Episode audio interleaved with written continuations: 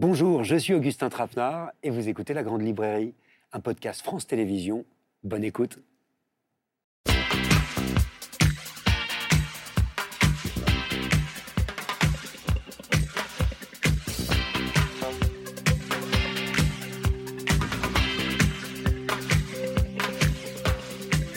Bonsoir, bienvenue dans la Grande Librairie, une émission entièrement dédiée aux mots ce soir, tous les mots, même ceux qui nous échappent, les grands que l'on déclame, les rares que l'on savoure, les gros qu'on n'ose pas dire tout haut, ceux qu'on ne mâche pas et ceux qu'on prononce tout bas, les mots doux qu'on se passe en cachette et ceux qu'on garde pour nous, ceux qui nous manquent, ceux qu'on a sur le bout de la langue, les demi-mots, les traîtres mots, et même ceux qu'on invente de toutes pièces, tiens. Ce soir, au bas mot, cinq invités qui n'ont pas dit leurs derniers mots, mais qui les questionnent, les mots, qui les décryptent et qui les célèbrent. Bonsoir Barbara Cassin. Bonsoir. Merci d'être avec nous, philosophe, académicienne, helléniste et philologue. Vous proposez, dans ce que peuvent les mots, une formidable anthologie de vos travaux qui interroge depuis toujours le langage, les mots et leur pouvoir, mais aussi la langue, la traduction et la poésie, toujours tournée, c'est ce que je préfère, vers aujourd'hui. Bonsoir Daniel Pénac. Bonsoir. Et bonsoir Florence Sestac.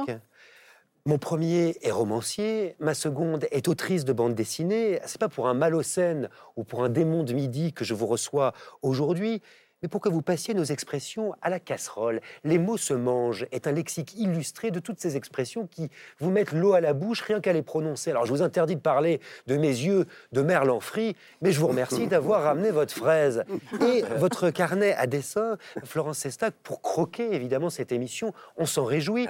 Bonsoir Denis Podalides. Bonsoir. Alors on connaît l'acteur euh, de la comédie française, mais aussi l'écrivain, prix Femina en 2008 pour voix off. Avec Célidan disparu, vous proposez un autoportrait à la fois drôle et déchirant. C'est une vie faite de mots, ceux des textes que vous incarnez, des auteurs qui vous ont guidé, ceux dont vous avez hérité, ceux qui vous trahissent et ceux que vous inventez. C'est une merveille, ce livre, à mon avis, comme l'est celui de Shumona Sina. Bonsoir. Bonsoir, Augustin. Merci d'être là. L'autre nom du bonheur était français, votre sixième livre, et il sort demain. Vous y revenez sur votre parcours depuis l'Inde de votre enfance jusqu'à la France. Et c'est un texte dédié, en fait, à la langue française dont vous dites, on y reviendra, quelle est votre langue vitale? Alors je vous propose de passer cette soirée entourée de mots vivants et vitaux qui vont s'afficher au tableau derrière moi et qui vont nous guider dans chacun de vos livres. Mais pour ouvrir cette émission, ben, j'aimerais vous poser une question toute simple qui m'a vraiment habité en préparant cette émission. Mhm. Qu'est-ce qu'on fabrique avec des mots, au fond? Daniel Pénac, tiens. Eh, Qu'est-ce qu'on fa- qu'est-ce que les petits enfants fabriquent avec Mhm. des mots Les tout petits, quand ils naissent, sont naturellement métaphysiciens. Alors, il y a des sons, des formes, et puis ils cherchent et ils- arrivent, ils jouent, ils essaient, sons et formes. Tout d'un coup, ils fabriquent du sens. Ça les ravit. Ils répètent cent mille fois le même mot quand ils ont découvert que ce mot a du sens que les autres, dont les- avec lequel les autres sont d'accord, alors ils le répètent sans arrêt. Ça, ça- C'est ça qui fabrique, de la répétition de sens, Du sang. avec joie. Et pourquoi pas des mondes, Barbara Cassin?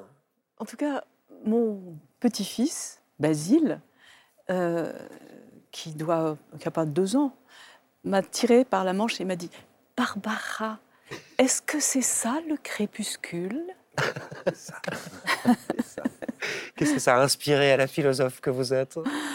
Eh ben, de la joie. Et c'était au moment du crépuscule. Oui.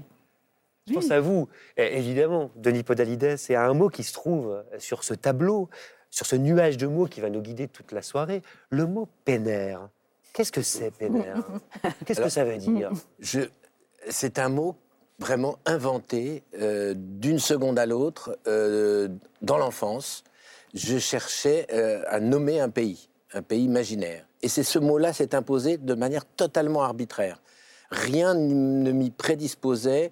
euh, je n'ai eu aucun, aucune conscience de ce qu'il pouvait contenir, mais il a été, je crois que c'était justement l'arbitraire même du mot qui me plaisait, et c'est pour ça que j'ai choisi ce mot-là, parce que je cherchais à baptiser un, un pays qui n'était nulle part et qui ne venait que de moi. Or, c'est hier qu'une personne m'a dit, m'a montré sur une, une carte euh, de son téléphone, en l'agrandissant, un village breton s'appelle exactement Penner. Et alors, je, je dois dire que ça m'a a surpris et un peu peiné. Parce que j'ai été dépossédé. Oui, oui. euh, Ça vous a peiné Ça m'a peiné. Ça vous a peinère. hein. Peiné. Pas se mentir. Été- oui, oui. Attendez, moi, ce que j'adore dans l'anecdote de Nicodalides, c'est le fait qu'il le prononce, le mot, qu'il le dise, comme si soudain ça s'actualisait, ça se réalisait. Bah oui, ça fait des mondes, les mots.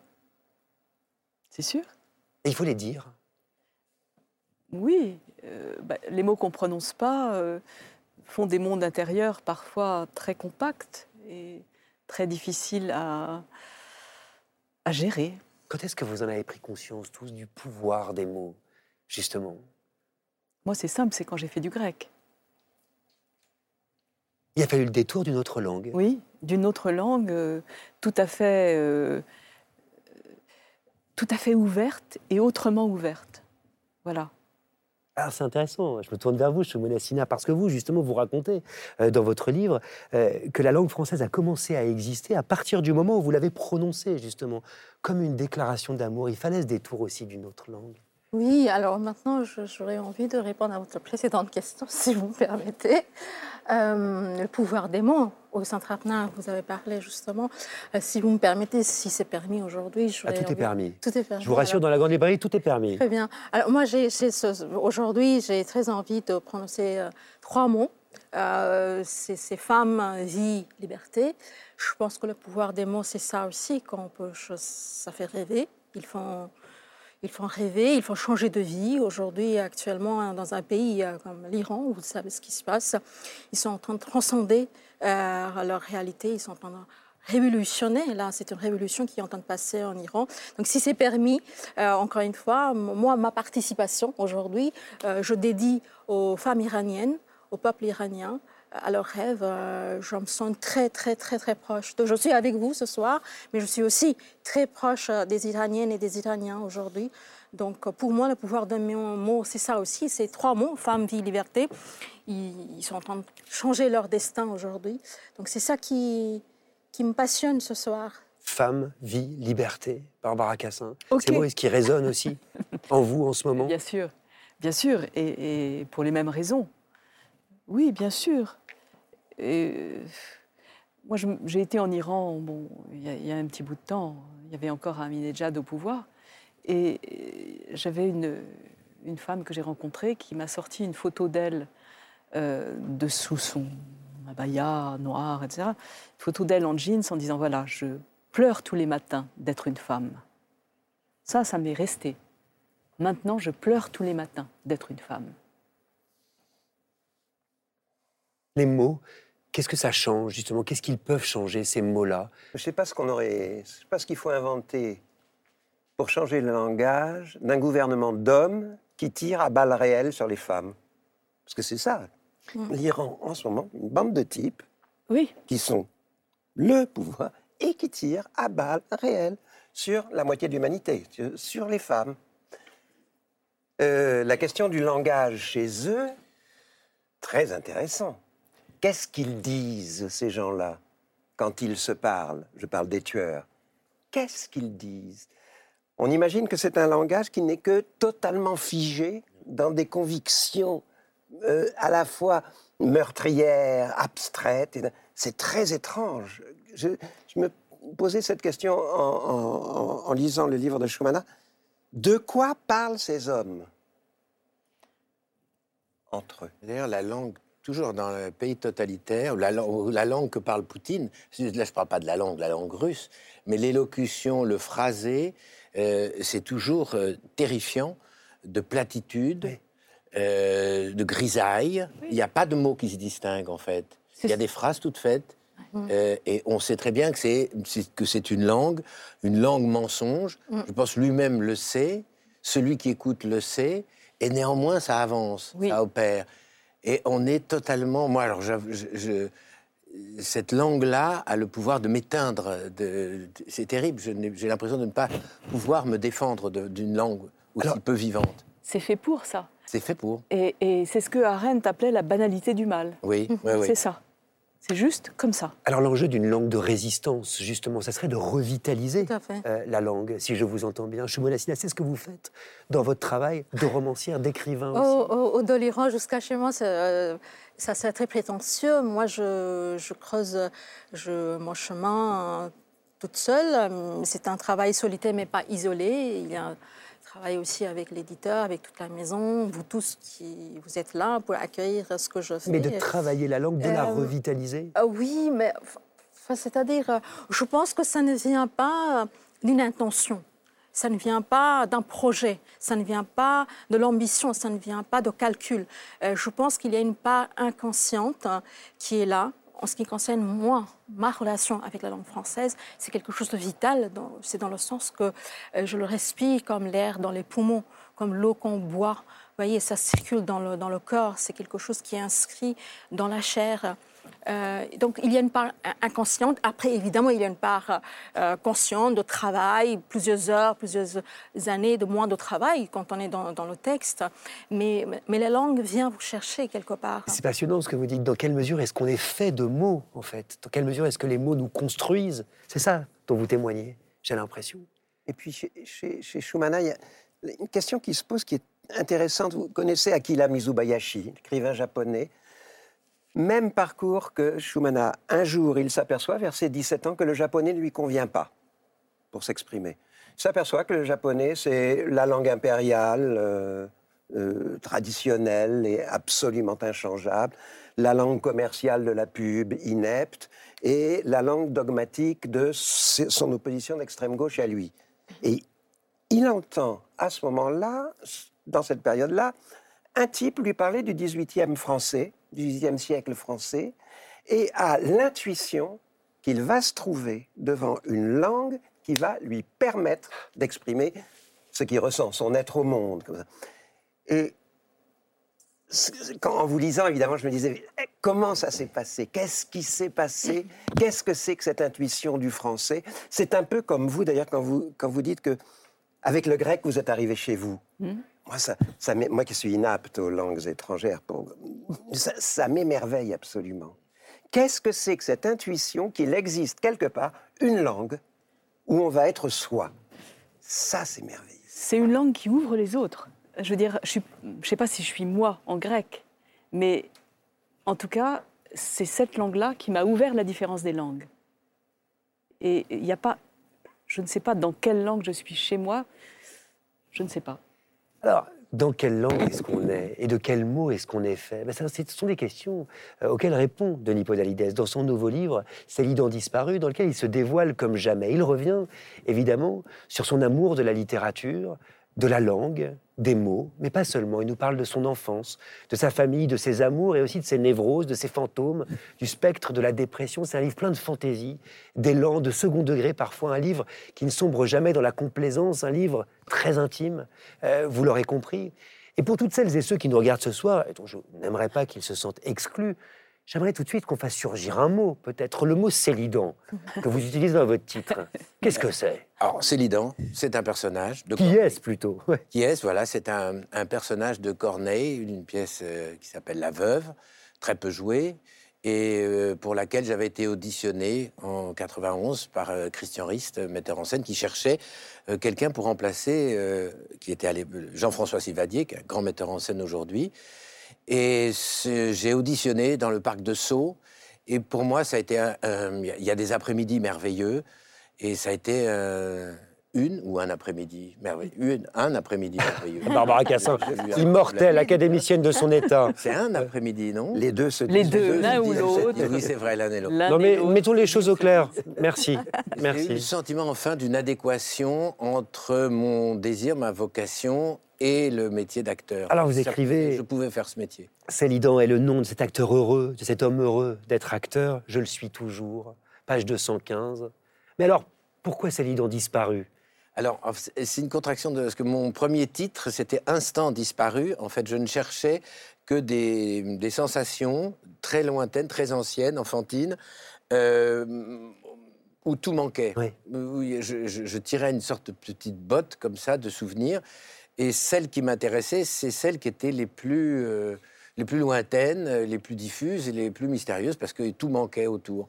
Donc j'écrivais des, des- des bribes de textes comme ça, puis finalement certains textes se sont développés, sont devenus des vrais, comme des, des nouvelles. Et, et donc mon éditrice m'a dit Instant disparu, ça ne convient peut-être pas, en fait.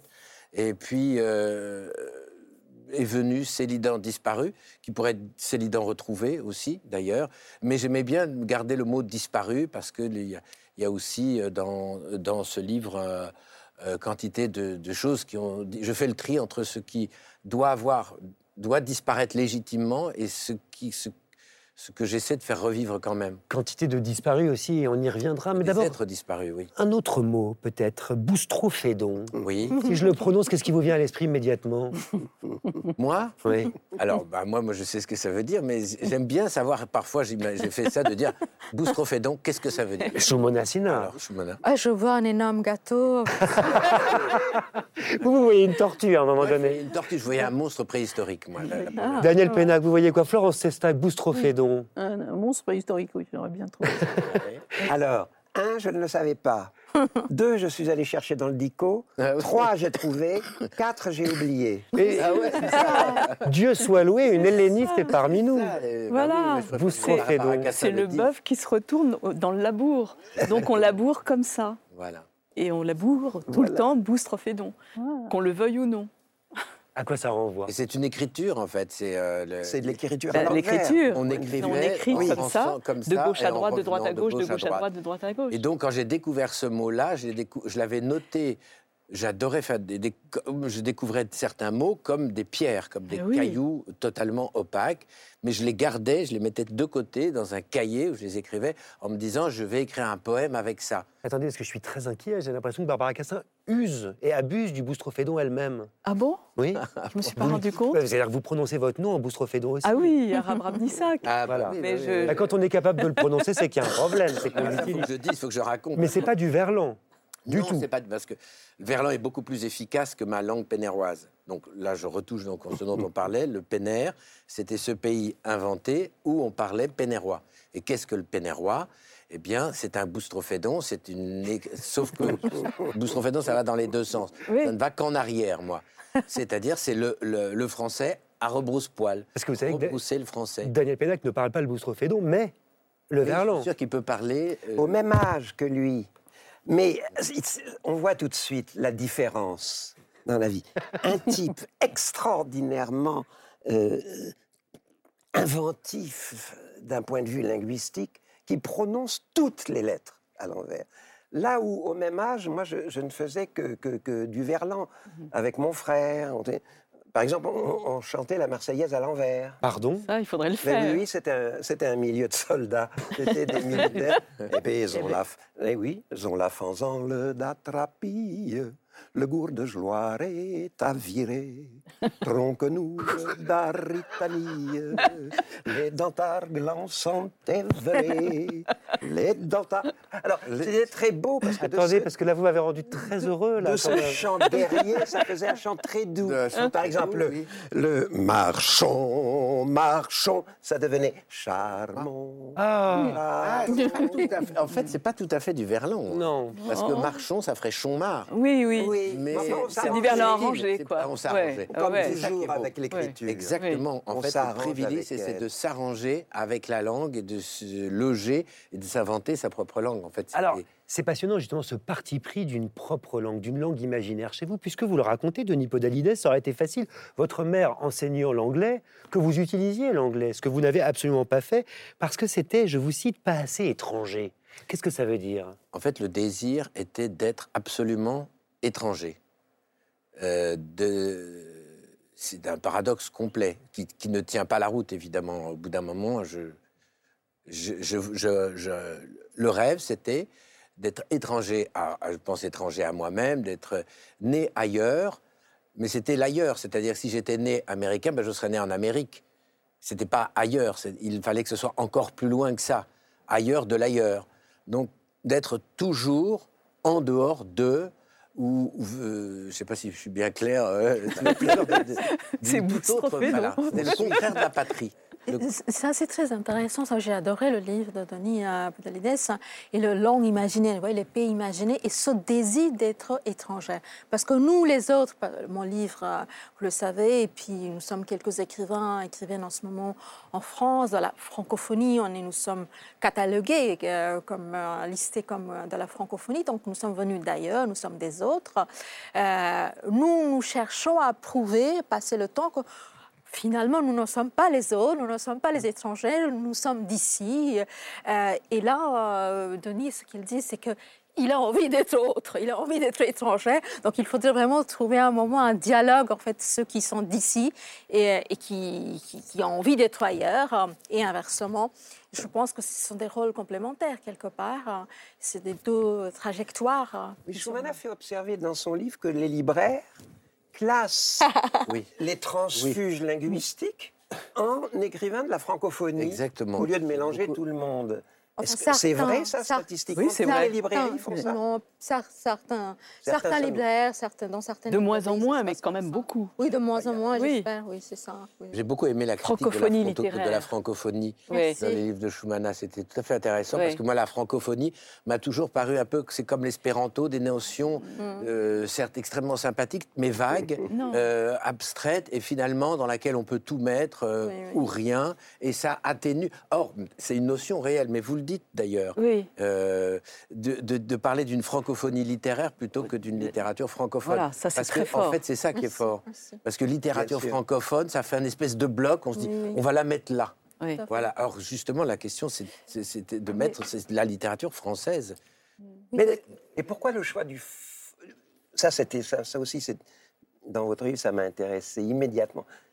Le choix presque instinctif du français par opposition à l'anglais. Oui, parce que Simone Asina le note précisément, Ouais. qu'elle ne se sentait pas chez elle dans Oui. l'anglais. C'est- C'est-à-dire l'anglais et la langue bengali, qui est la ma langue natale, ce sont des langues limpides, simplifiées. Il n'y a pas de genre, il y a- ce sont des langues euh, très peu exigeantes. C'est pour ça qu'il y a un tel succès de l'anglais, en tout cas, parce que c'est une langue rapide, vous voyez. Tandis que la langue française, elle est exigeante, elle est lente. La langue française me ralentit. Il y a toutes les règles grammaticales, linguistiques qui, existent dans la langue française. Elles me ralentissaient quand j'ai commencé à apprendre la langue française il y a un peu plus de oui, euh, 25 ans maintenant, quand même. Euh, et donc, cette exigence, ça m'a paru très intéressante. Et par exemple, je vous donne un exemple, je ne pense pas que je l'ai cité dans le livre, quand je traduisais les poètes français, et il y avait un, un vers, par exemple, La journée fut douce.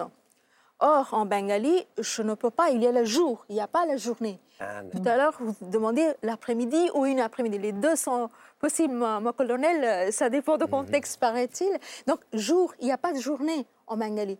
Fut douce, donc il y a une présence féminine ou masculine, peu importe, il y a une, présence amoureuse, on peut deviner. Donc, comment on le traduit? Donc, c'est pour ça, quand je traduisais la langue euh, en, en bengali, je remontais vers le passé, je remontais vers le sanskrit, parce que le sanskrit est proche du français, il y a les ce- pourquoi j'en parle? Parce que toutes ces particularités de la langue française euh, m'ont paru comme la possibilité de création, ce qui n'était pas possible pour moi en langue bengali.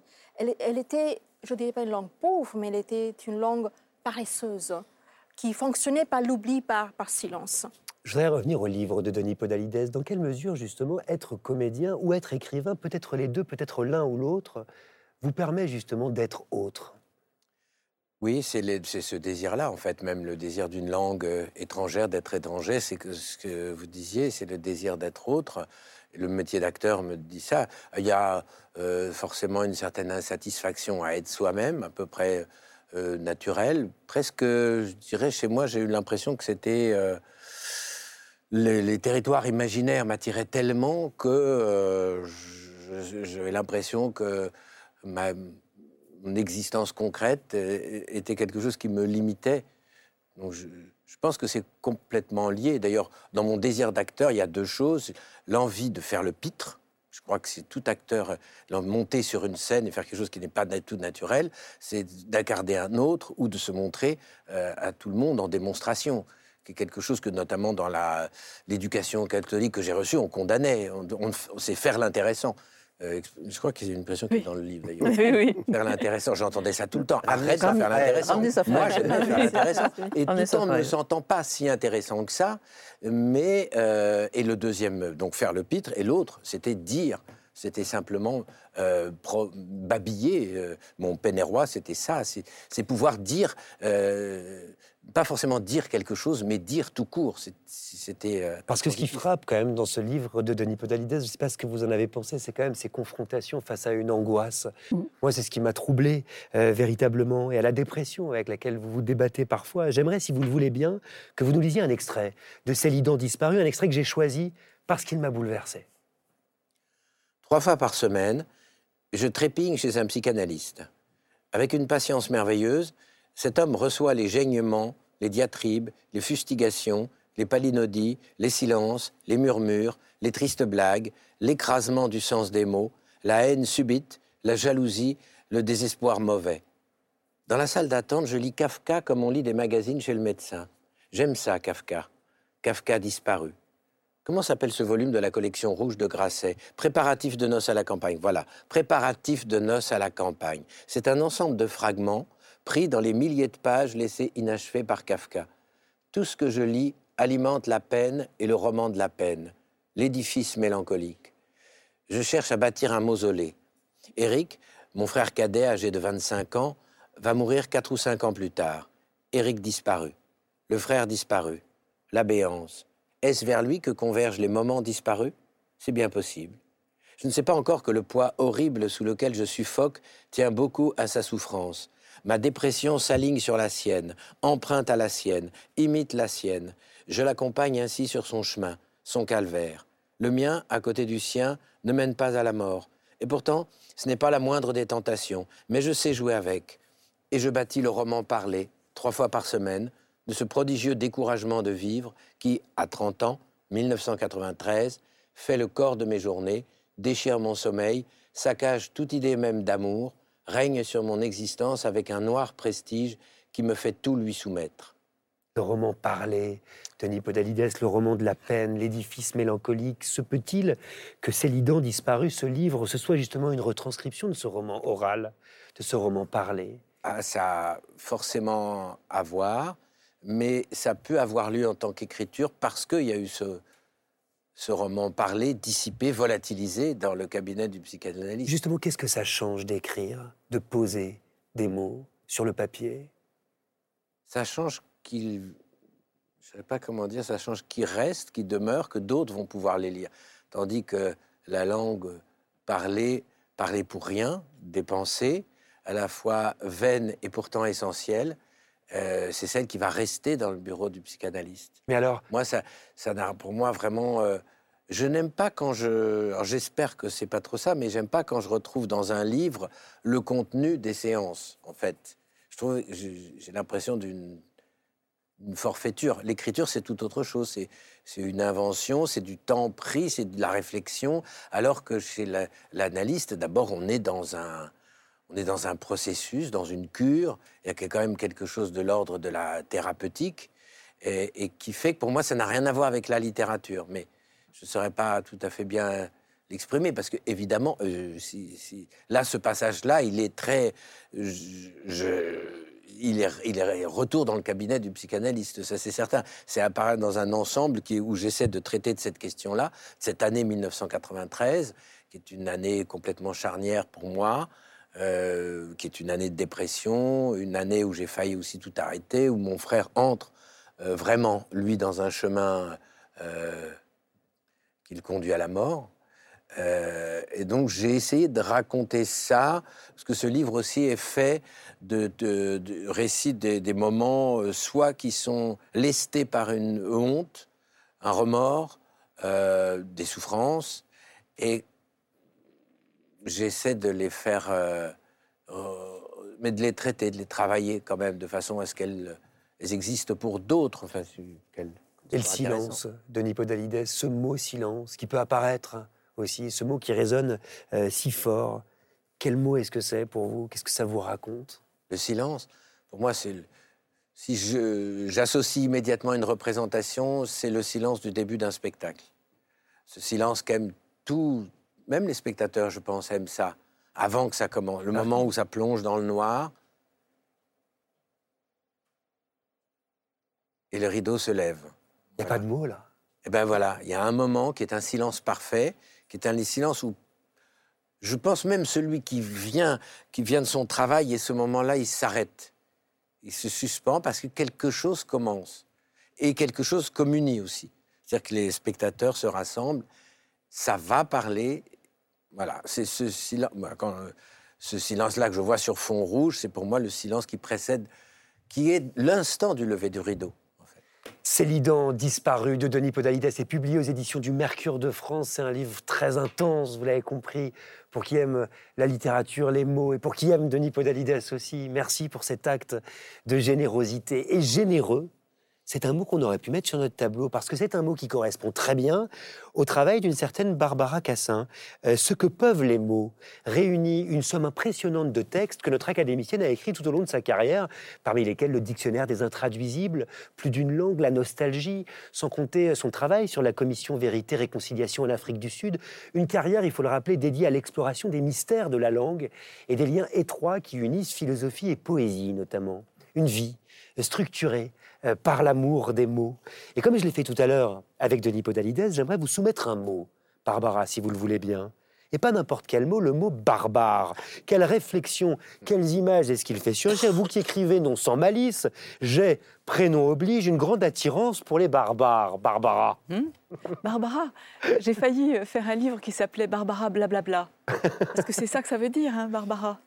Et le barbare. Hein. Et le barbare, c'est celui qu'on ne comprend pas c'est celui que les Grecs ne comprenaient pas. Donc ils n'étaient pas tout à fait sûrs, ils ne parlaient pas grec, donc ils n'étaient pas tout à fait sûrs que c'était un homme comme eux, et puis même tout court que c'était un homme.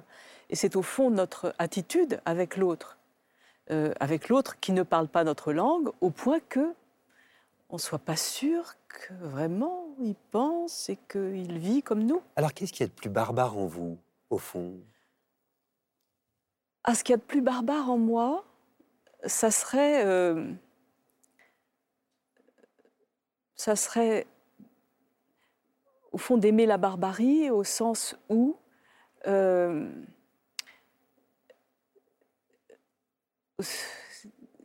au sens où, si vous voulez, toute cette norme sur laquelle on vit perpétuellement, toute cette ligne de pensée qui arrive depuis les Grecs, euh, justement, jusqu'à aujourd'hui, jusqu'à depuis, euh, bon, la haine du barbare, euh, Aspasie, euh, Périclès qui dit nous, on est, on est né de la terre, on est de cette terre, etc.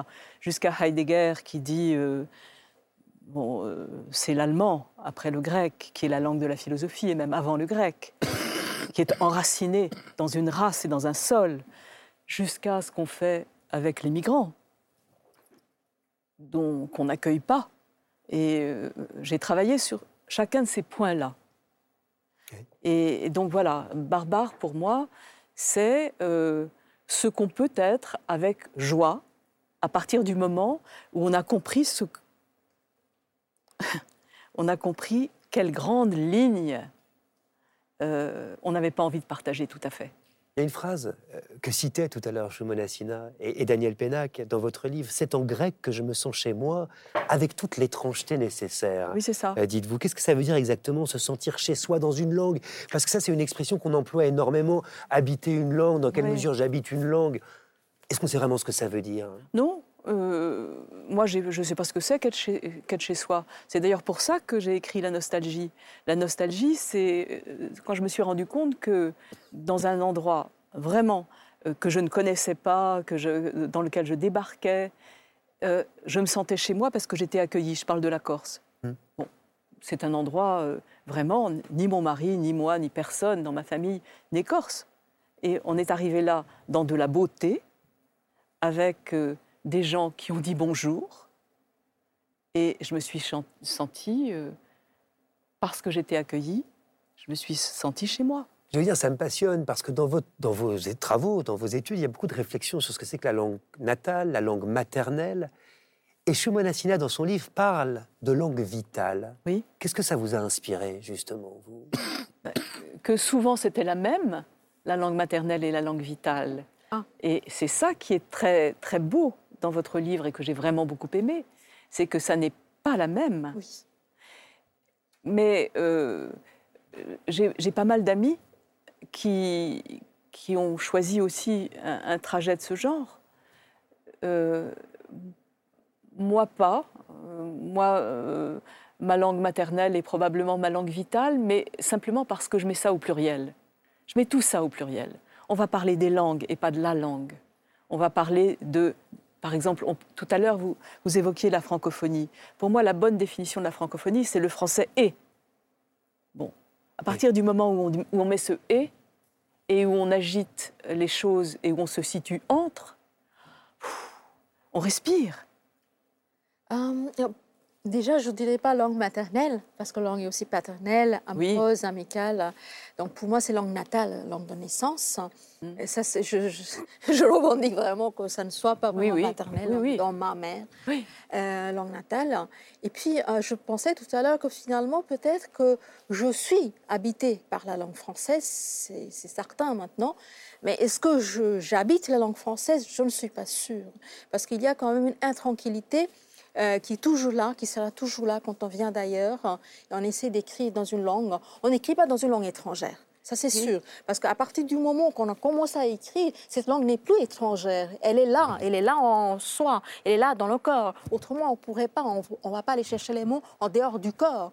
Parce que les mots, les mots naissent dans le corps. C'est un ruissellement. C'est un jaillissement.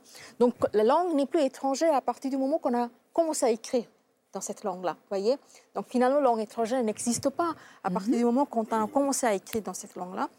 Pour ma part, peut-être que je cultive même cette intranquillité, que ça me plaît d'être là, ça me plaît d'être dans la rupture, que je dénonce tant dans mon livre, mais finalement, j'aime ce- cette notion de la rupture. Mais, mais vous dites magnifiquement, Barbara Cassin, vous parlez de l'inquiétude de la langue, Mais oui. l'inquiétude nécessaire. Moi, je suis intranquille dans ma langue. Oui. Donc, euh, je suis complètement intranquille en français.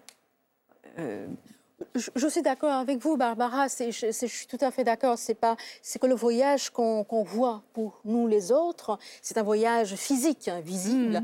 Mais chaque écrivain a son voyage. On écrit toujours, moi, si je puis me permettre, parmi vous les grands euh, et grandes, euh, la grande et les grandes, euh, c'est- euh, je- je- on, on écrit toujours en s'éloignant dans ce point de départ. On, on écrit toujours dans son lieu acquis le lieu d'être. Et on cherche, comme Denis Podalides, dans son livre et comme dans tous les livres, on cherche toujours un ailleurs. Il y a toujours un voyage, qu'on qu'on- on soit né dans la langue française et qu'on se soit né ailleurs. Sans ce voyage-là, on n'écrit pas, il y a toujours forcément un mouvement, n'est-ce pas? Moi, j'aimerais revenir sur cette inquiétude de la langue. Quand est-ce que la langue vous inquiète, justement? Et tout le temps. Je l'adore. C'est pour ça. Et ça se manifeste comment?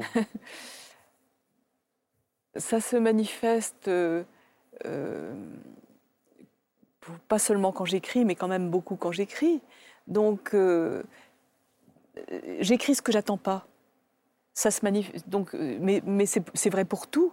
Tout ce qui m'intéresse, c'est quand quelque chose arrive que je n'attends pas. Et y compris dans ce que je fais. Bon, par exemple, je peins comme je peux. Ma mère peignait, mon père peignait. Moi, je peins aussi. Je peins des visages, je peins les gens que je vois, je peins des choses.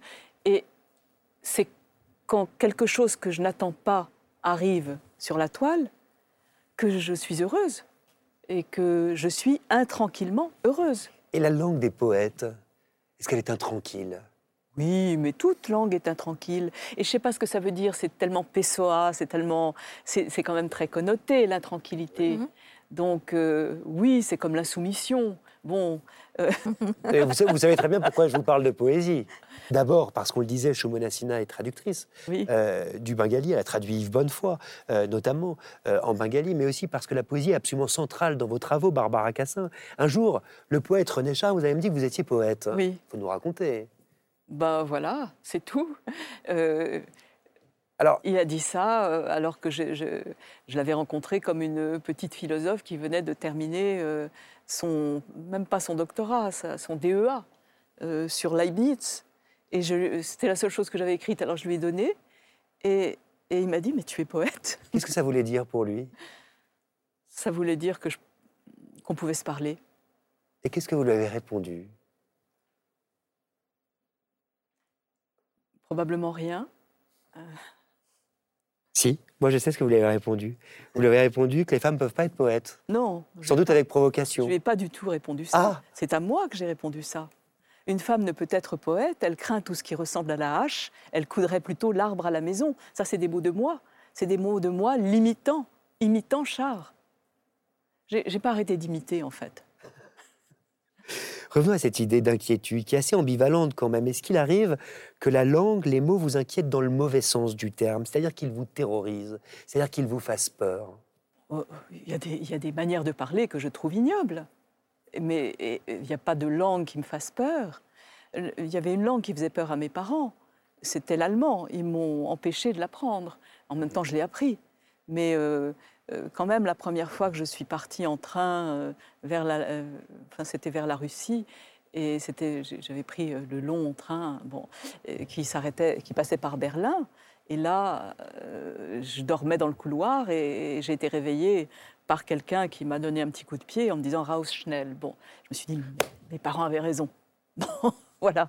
Mais euh, bon, euh, c'est une histoire euh, longue et lente, tout ça.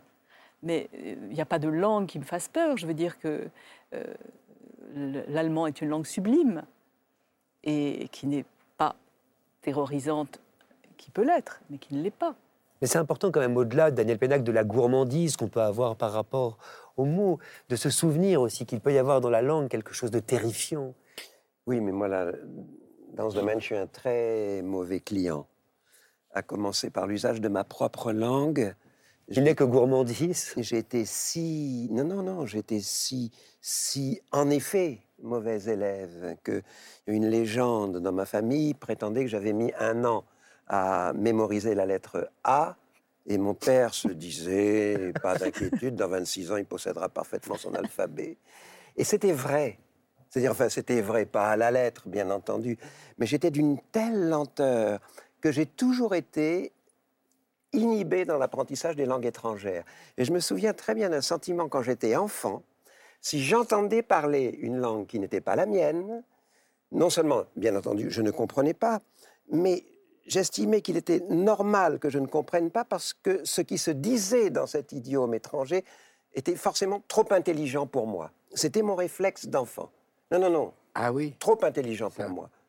Ce que je ne, je ne pourrais pas comprendre. Et c'est allé très très loin parce que ça a en effet inhibé toutes les curiosités d'apprentissage et les fonctions de l'apprentissage. C'est-à-dire que je ne parle aucune langue étrangère. Je fais des tournées en Italie beaucoup, je baragouine l'italien, mais depuis 30 ans, je ne maîtrise pas Baragouin, c'est très important. Oui. l'italien. Le Baragouin. baragouin est bien Baragouin, parce que c'est comme avec Bah le oui. geste En langue étrangère, en anglais, et je vois aussi beaucoup d'étrangers aussi qui arrivent par le baragouin. Il y a une noblesse du baragouin. Quand même. Alors bon, le, le- le désir de communiquer fait que je peux Oui, trouver. le- parce que le baragouin, c'est le désir de communiquer. C'est mieux le baragouin, le baragouin que le globish. Voilà. le globish, qui est Voilà. ce global English dont parle Barbara Cassin, Globish. qui est ce Non, faux anglais en fait. disait Denis tout à l'heure quelque chose sur la langue qui est les salles qui s'arrêtent de gigoter au théâtre. Mm. Tu entres dans un théâtre, les gens bougent en automne, octobre, novembre. Tous. Ça tousse, ça mouche, etc. Les comédiens débarquent. Déjà, ça bouge un petit peu moins. Mais quand même, ça continue de toucher, moucher. Ça met un temps fou à éteindre son portable, à calmer ses fesses sur le fauteuil. Et ils parlent. Et là, à tous les coups, quand le texte s'incarne, on voit la langue vaincre le corps. Ça ne touche plus, ça ne mouche plus. Et c'est pas la présence des comédiens, c'est pas la magie, ça le théâtre, c'est tout d'un coup quelque chose est passé qui s'incarne dans le public, qui devient littéralement le corps du public, un autre corps, un corps qui ne tousse pas, ne mouche pas. Et ça, à chaque fois que je vais au théâtre ou que j'y joue, que je sois d'un côté ou de l'autre, ça m'émerveille absolument. Florence Testa, qu'est-ce que ça vous inspire, vous qui avez choisi pour vous drôle, exprimer là. le dessin? J'ai vu des dessins passer. Justement. Peut-être vous pouvez nous en montrer un. Justement. Celui que vous avez fait, là, le Barbara, dernier. À Barbara. À moi, à moi. Vous l'avez pas vu Ah, c'est la lettre A. Ah bah oui, Ah. effectivement. C'est c'est l'aveu, la confession. Non, mais moi, je me suis réfugiée dans le dessin parce que je suis dyslexique. Donc quand j'étais petite, c'était pas diagnostiqué à l'époque, et donc on m'avait dit l'écriture c'est pas pour toi, euh, oublie, oublie, voilà. Et donc j'étais le, cancre au fond de la classe qui dessinait tout le temps. Alors je faisais pas de bruit parce que je dessinais, voilà. Et donc euh, voilà, je me suis réfugiée dans mon dessin et j'en ai fait ma profession parce que c'est- ça m'a sauvée. Non non. Elle dessinait dans sa purée. Elle continue de dessiner. Non, mais si c'est pour nous donner des, Témoin. Des- Il vient de dire que vous dessinez dans votre purée. euh, Oui, ma maman, c'est maman qui dit ça, qui disait que je dessinais dans, dans ma purée quand j'étais Elle continue. Ça pourrait être Mais c'était, c'est une espèce de maladie. C'est Exactement, rester dessiner cinq dans minutes sans dessiner. Dessine dans la purée. Oui, oui. Cela dit, on a tous dessiné dans la purée. si on est complètement. Alors on va se plonger pédaler dans la choucroute. Ah si, pédaler dans le... Dans le, le- On verra tout à l'heure. dans la semoule. Dans la semoule. Ah, S'il vous plaît. Dans la choucroute. Alors, chaque chose en son temps, on va se plonger hein, tous ensemble dans le livre incroyable Daniel Pénac et Florence Sestac, illustré s'il vous plaît, dans le roman puissant euh, de Shumona Sina. Mais tout d'abord, euh, attention, ce que les mots, ce que peuvent les mots de Barbara Cassin est publié dans la collection Bouquins, c'est un ouvrage absolument incontournable qu'on devrait tous avoir dans notre bibliothèque, ne serait-ce parce pour ceux qu'il qui donne envie. philo, pardon, pardon, de- je coupe. Mais parce qu'il donne envie, je trouve, toujours, tout le temps, de s'adonner au plaisir de la langue. Denis Podalides, vous Non, alliez dire pardon, quelque chose oui, parce que pour ceux qui ont fait un tout petit peu de philosophie, ben, le, le- le sophiste, le- j'ai été élevé mais dans mes premières années de philosophie, ben, il dit que les, Platon disait les sophistes, c'est pas bien, c'est ceux qui détournent, nous détournent du vrai, c'est les séducteurs, c'est les, c'est pas, c'est le, le philosophe, lui a un rapport à la vérité, et le sophiste, il a un rapport à, à la persuasion et à la séduction, il se détourne du vrai. Or, il y a une réhabilitation euh, du sophiste qui est assez magistrale. Ah, justement, éblouissant. par par- parce qu'eux ont la conscience que les mots, les mots font, euh, c'est pas simplement un pur vecteur communicationnel. euh, Hmm. Les mots peuvent dire autre chose. Ceux qui ne se refusent aucun plaisir dans cette émission, sans doute les connaissez-vous, sont évidemment les libraires, indépendants notamment. Ne soyez pas timides, surtout en ce moment. Rendez leur visite, d'autant que vous avez jusqu'au 20 novembre pour soutenir l'initiative du Secours populaire Donner à lire que l'on parraine ici à la Grande Librairie. Alors le principe, il est très simple choisir et acheter un livre jeunesse qui sera ensuite offert à un enfant ou un ado qui n'en a pas ou trop peu. On compte sur vous. En attendant, direction le Bazar Utopique, chez Éric Benel et Amandine Buissonnet à Bagneux. Alors, c'est un lieu qui vient d'ouvrir dans une ville où il n'y avait plus de librairie indépendante depuis 5 ans. Un portrait signé Inès de la mode Saint-Pierre. Pour nous, le bazar utopique, c'était une évidence et une nécessité. L'envie de créer une librairie dans une ville de banlieue parisienne où il n'y avait pas de librairie. On a envie euh, que cette librairie, elle soit ouverte. Souvent, il y a beaucoup de gens, et notamment là, on est dans une banlieue euh, populaire, qui n'osent pas franchir euh, la porte d'une librairie, qui pensent que c'est un endroit inaccessible pour eux. et utopique pour euh, l'imagination, pour la créativité, pour le champ des possibles, pour tout ce qu'un livre peut faire naître. Il y a une phrase importante qui a été écrite par Pierre Birgogneau dans son livre Jusqu'à Faulkner. C'est miracle qu'une poignée de mots enfermés dans les pages d'un livre contiennent, comme des graines dans un sachet, la promesse d'univers foisonnant, coloré, si persuasif et détaillé qu'il rivalise avec celui que nous habitons à l'enseigne de la réalité. Voir un enfant repartir avec le sourire après avoir euh, lu un livre ou passé du temps à découvrir un livre, c'est une raison suffisante de pouvoir euh, exercer ce métier de libraire. Pour moi, le livre d'amour, c'est La vie en chantier de Pete Fromm. C'est l'amour sous toutes ses formes, l'amour charnel, l'amour parental, euh, l'amour amical et familial. Et Pete Fromm est un auteur à la plume magique euh, qui sait décrire les émotions comme peu d'auteurs. Le livre puissant, c'est Les marins ne savent pas nager de Dominique Scali. Elle est à la fois hors du temps et en même temps, elle nous parle de, l'instant que nous vivons, des rapports entre les femmes et les hommes, des rapports entre classes. Ce livre, il est magique parce que l'écriture de Dominique Scali, elle est euh, à la fois inventive euh, et à la fois elle nous emporte, elle nous porte et elle nous transporte. Mon livre féministe, c'est La femme brouillon d'Amandine D, qui est un livre sur la maternité et elle nous fait part euh, voilà, de ce moment qui devrait être une expérience intime, qui finalement se transforme en une période où le corps de la femme enceinte devient le corps de tous. euh, celui qu'on ausculte, celui qu'on touche, celui qu'on commente. Allez-y, c'est un texte drôle, court, incisif, remuant, et je sais qu'il a fait naître ici des discussions inattendues. Pour moi, l'anti-héros, euh, c'est Bartleby, le scribe, l'histoire de ce bureaucrate qui, d'un seul coup, euh, refuse, avec sa célèbre phrase euh, Je préférerais ne pas », une source inépuisable de réflexion sur notre rapport au travail, sur notre rapport à, l'autorité, sur la résistance qu'on peut faire ou ne pas faire. Et ce livre, on peut le relire et le relire des centaines de fois et y trouver à nouveau une question qui peut vous accompagner pendant des nuits et des nuits. Les questions que pose un roman, et pas n'importe quel roman, Daniel Pennac, Bartleby, de Melville, vous qui avez écrit euh, Bartleby, mon frère, et je sais que c'est un roman qui compte énormément euh, pour vous. Quelles questions est-ce qu'il continue de vous poser, justement, pendant ces nuits interminables dont parle euh, notre libraire, Bartleby le scribe? Donc il faudra lui expliquer que, et, et- et de le dire à, à tout le monde que, dit- que ce n'est pas Bartleby, le pauvre, c'est Bartleby.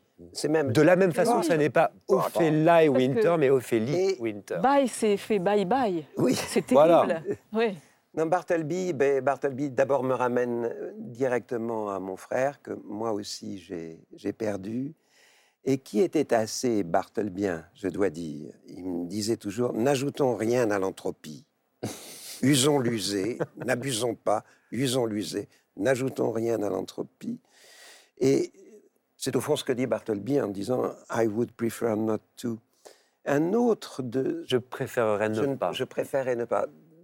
Bon, pour dire très vite, hein, un, un scribe chez un notaire euh, euh, new-yorkais en 1853 est embauché par le dit notaire parce que les deux autres scribes sont, sont inaptes. L'un est un ivrogne qui boit à midi, est incapable de travailler le soir, et l'autre est un atrabilaire qui ne dort pas, est incapable de travailler le matin. Donc le notaire embauche Bartleby.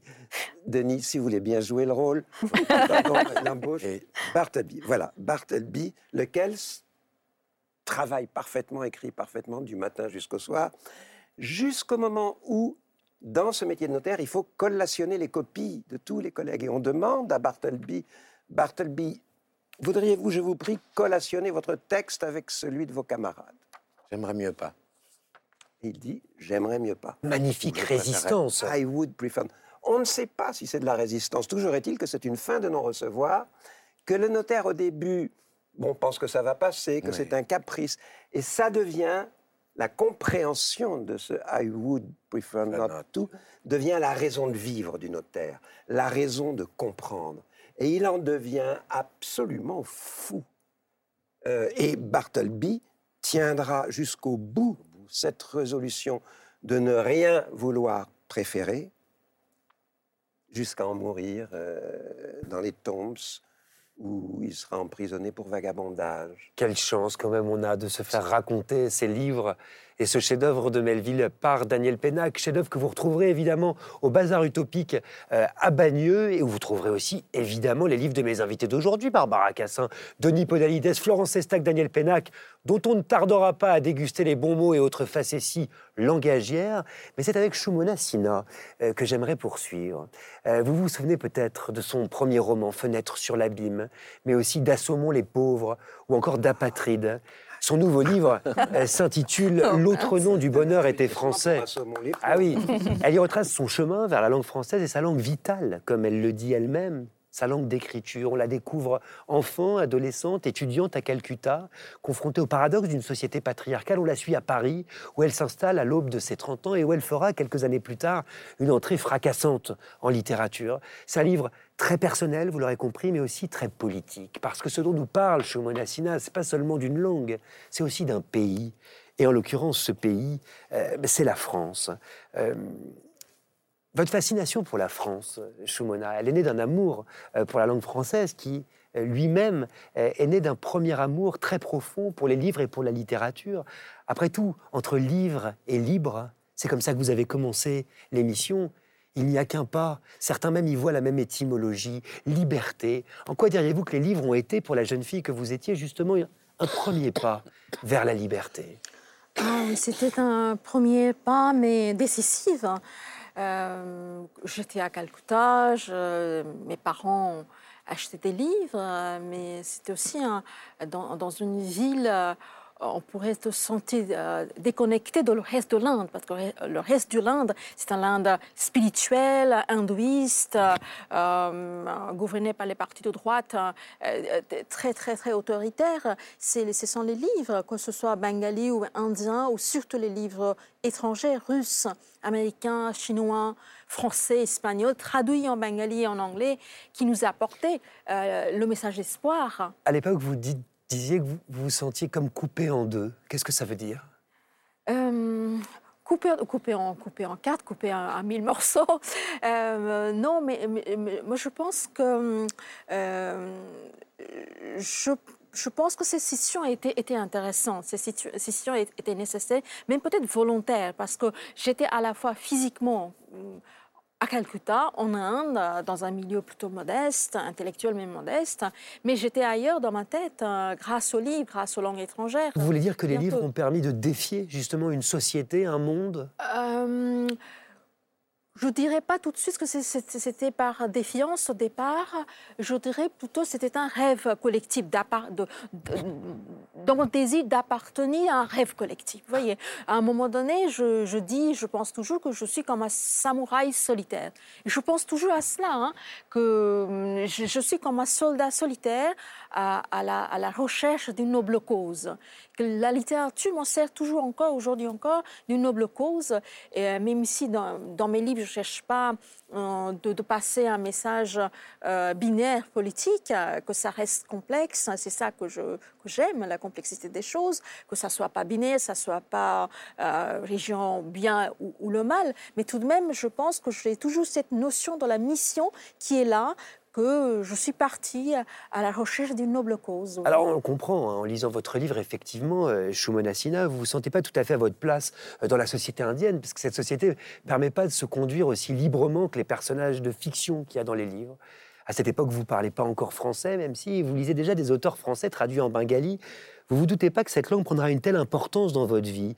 Vous êtes étudiante en sciences politiques, très engagée euh, politiquement. Cette langue, le français, comment elle entre? Dans votre vie, justement? Parce qu'il y a une trahison. Depuis tout à l'heure, que ça me brûle la langue euh, de, le dire, c'est que ce livre, en me relisant, je pense que c'est un livre que j'ai écrit pour rendre hommage à la langue française, à ma langue française, mais aussi ça vient d'un grand sentiment euh, de trahison. Vous voyez, trahi, être trahi par ma mère, être trahi par euh, la société indienne, être trahi par le parti politique communiste euh, auquel euh, je m'étais dévouée pendant presque dix ans. Donc il y a un sentiment de trahison quelque part, de, de ne pas c'est pas comme moi, je ne me sentais pas là, c'est que le pays n'était pas là, comme si le pays a manqué le rendez-vous, comme si le parti a manqué le rendez-vous, comme si la, création littéraire qui était présente à, cette époque-là euh, imposait les, les, valeurs moralisantes. C'est ça, c'est le pays qui n'était pas au rendez-vous, c'était pas moi oui, qui n'était pas au rendez-vous. Il y, a cette phrase magnifique, j'ai voyagé euh, pour échapper à ma mort intellectuelle et à l'élimination de mon corps amoureux. Oui faut nous expliquer. ah ok, d'accord. Bon, la mort intellectuelle, c'est pas difficile. C'est parce que je militais. C'était un militantisme suicidaire. Je, négligeais mes études à, l'université, Sciences Po, et donc euh, c'était fini. Euh, l'étude institutionnelle ressemblait à une ruine euh, quand j'avais autour de 20 ans. Euh, corps amoureux aussi, parce que je viens d'un pays, c'est un pays hypocrite, où il y a 1 milliard, 3 milliards d'habitants en Inde, mais euh, parler de l'amour, l'amour charnel, c'est toujours un tabou. Euh, la virginité des filles, hein, je parle des filles, des femmes, enfin, les filles ne deviennent jamais peut-être femmes, en Inde, j'en sais rien, ils essayent en ce moment.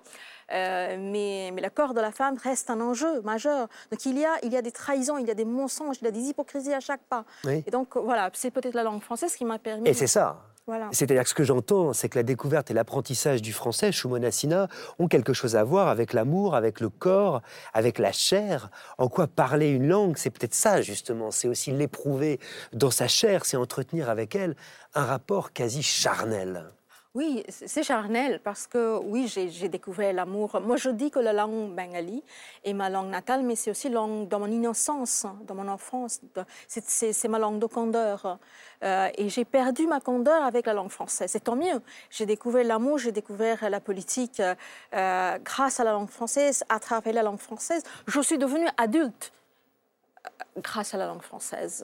Euh, quand je dis grâce, c'est pas pour, euh, pour rendre hommage euh, aveuglement, c'est juste tout simplement c'est mon parcours, parce que je suis restée innocente, enfant, adolescente, tant que j'étais, je vivais à la langue bengali, et puis depuis que je, je suis devenue adulte, je suis devenue femme à travers la langue française. Donc, à partir du moment où c'est Imaginez le vin, on, boit le vin dans un, verre, mais c'est le goût, du vin change.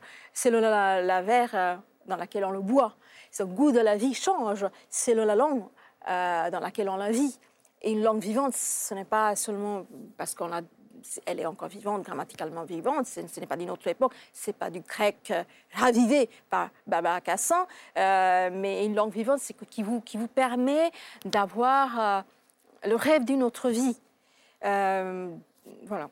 Qu'est-ce que ça vous inspire, Denis Podalides, cette réflexion sur la langue vivante, vous qui justement mettez en chair, incarnez littéralement par votre métier Oui, mais moi j'ai l'impression que euh, a réalisé, enfin c'est bêtement ce que je me suis dit, a réalisé ce que moi j'avais rêvé totalement fictivement. Oh.